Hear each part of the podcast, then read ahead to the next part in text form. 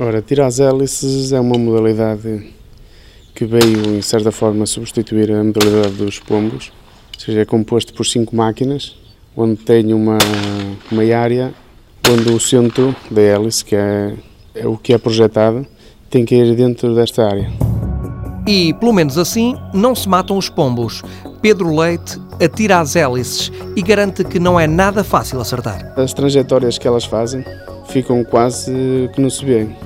Ou seja, tipo uma folha de papel A4, como se estivesse a vê-la em perfil, só vê um risco. Num campeonato nacional, cada atirador atira a 18 hélices. Os alvos são baratos, cada hélice custa 70 cêntimos. O problema, para quem se quiser iniciar nesta modalidade, é outro. O problema mesmo aqui é, é a mesma arma. Portanto, pode-se começar com uma arma mais acessível, como os preços delas começam a disparar por lá acima. E uma arma acessível custa quanto? Entre 1000 e 2000 euros. E ter uma boa arma pode revelar-se determinante. Obviamente, quem tiver uma arma melhor não se cansa tanto. O impacto do cartucho no ombro é muito menor. Para além do tiro às hélices, Pedro gosta de caça e de futebol. Como bom vimaranense, é adepto do Vitória e não tem qualquer preferência pelos três grandes do futebol português. Sempre que pode, Pedro Leite também dá uns pontapés na bola. Todas as semanas faço uma média de um, dois jogos por, por semana. Também dá resistência para o tiro.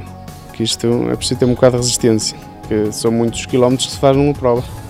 Tem que se percorrer três campos, em cada estão desviado 100 metros de cada campo. São 300 metros, vezes o número de voltas. Chega-se ao fim do dia, são 3, 4 quilómetros sempre só andar, ainda cansa um bocado. Pedro Pereira Leite tem 26 anos, representa o Clube Industrial de Pevidém. Já venceu dois campeonatos de Portugal de tiro às hélices e quatro taças de Portugal.